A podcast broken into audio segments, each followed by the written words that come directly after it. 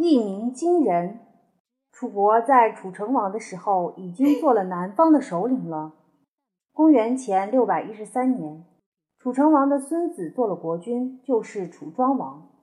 赵盾趁着楚国正在办丧事，召集了宋、鲁、陈、魏、郑、蔡、许七国诸侯，重新订立盟约。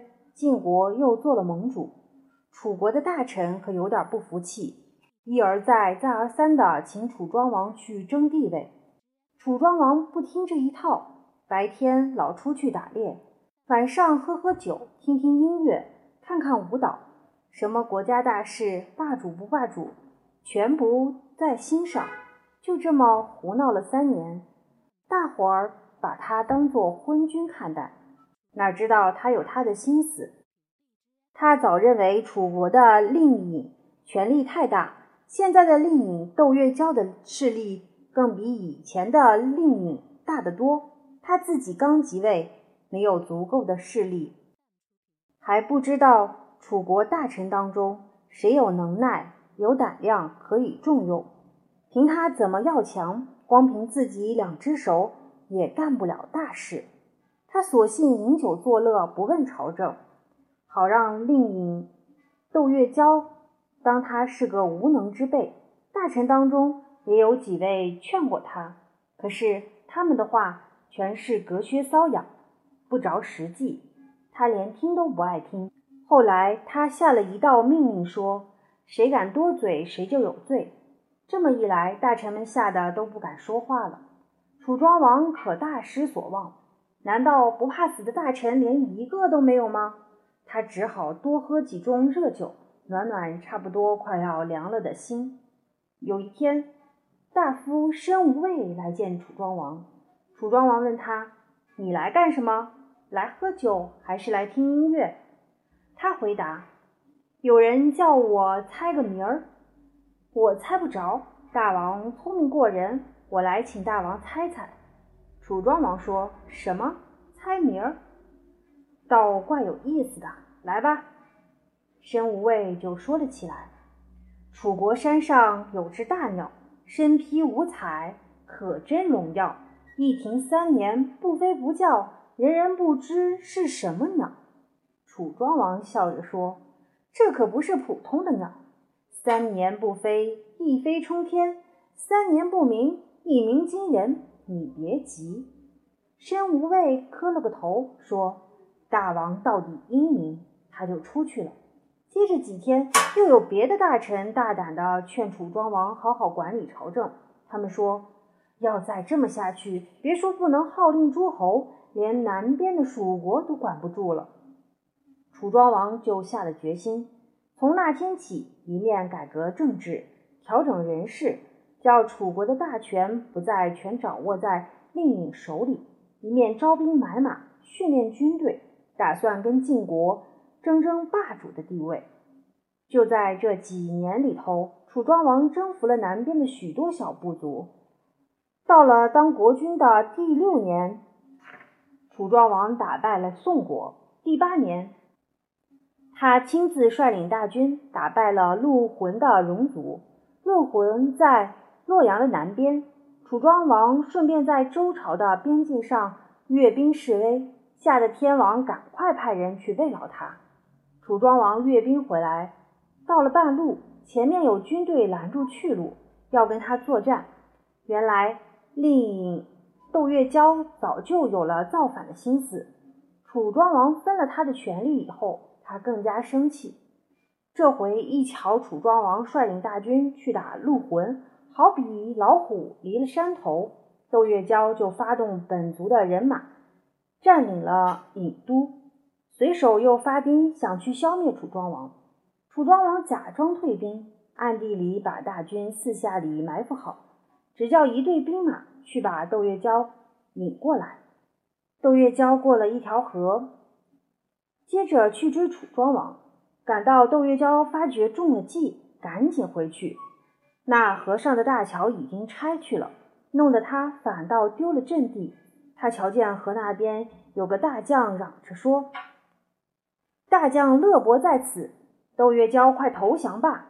窦月娇叫士兵们隔河射箭。乐伯手底下有个小军官叫养由基，他大声对窦月娇说：“这么宽的河，乱射箭有什么用呢？您是个射箭的好手，咱们俩就走得近点，站在桥头上，一人三箭，赌个输赢。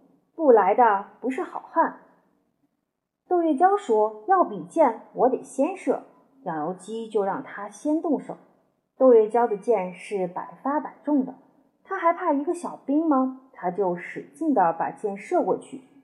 养由基用自己的弓轻轻地一拨，那支箭就掉在河里了。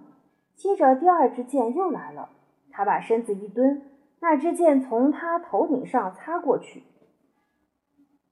窦月娇嚷着说：“不许蹲，不许蹲！”养由基说：“好，这回我就不蹲了。”您只有一箭了。说完了，就瞧见第三箭又到了。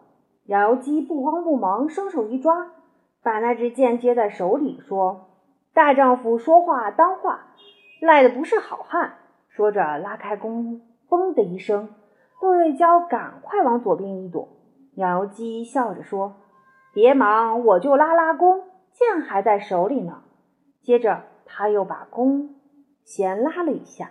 窦月娇赶快又往右边一躲，杨由基就在他往右边躲的那一下子射了一箭，正射中了窦月娇的脑门子。他那高大的身子好像锯断了根的大树，挺沉的从桥头上倒下去了。户倒猢狲散，窦家的兵马逃的逃，投降的投降，楚庄王打了胜仗。因为养由基一箭消灭了敌人，楚国人就管他叫养一箭，他成了有名的神箭手。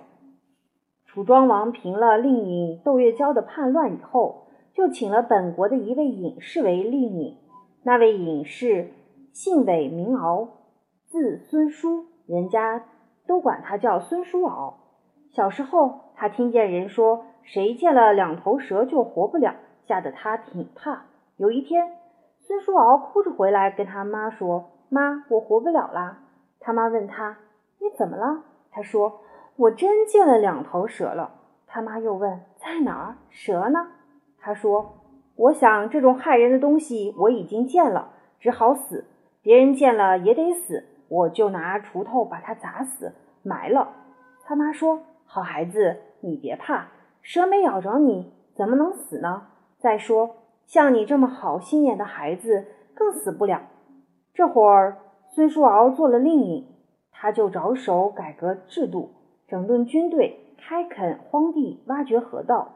为了免除水灾旱灾，孙叔敖动员楚国人开掘一条楚国最大的河道，他自己也亲自到工地上去鼓励老百姓。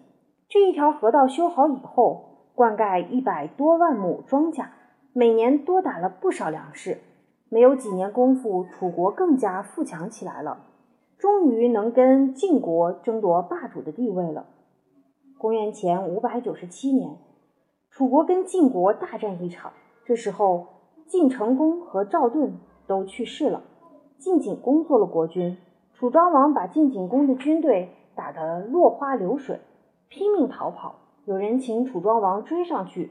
把晋人赶尽杀绝。楚庄王说：“楚国自从城濮之战以后，一直抬不起头来。